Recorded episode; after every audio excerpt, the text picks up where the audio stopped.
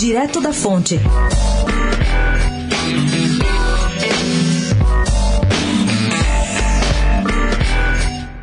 Uma das grandes surpresas da eleição de 2018, o Partido Novo estuda lançar na disputa municipal pela capital de São Paulo o presidente do Fundo Social do Estado de São Paulo, Felipe Sabará. Se entrar mesmo no páreo, Felipe Sabará deve movimentar o tabuleiro de xadrez da eleição do ano que vem.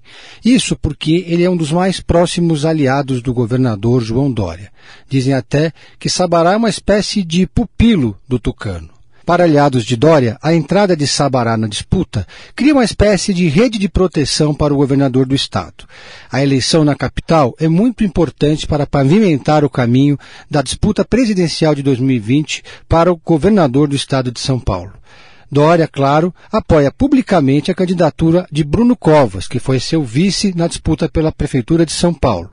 Mas Sabará seria uma espécie de segunda opção, para evitar que algum candidato do campo bolsonarista ou da esquerda vença a eleição. Na avaliação de aliados do governador João Dória, para Bolsonaro o melhor cenário é que Dória seja derrotado na disputa com seu candidato. Isso porque, para Bolsonaro, é melhor enfrentar a esquerda do que algum aliado do Tucano. Pedro Venceslau, especial para a Rádio Dourado, da coluna Direto da Fonte.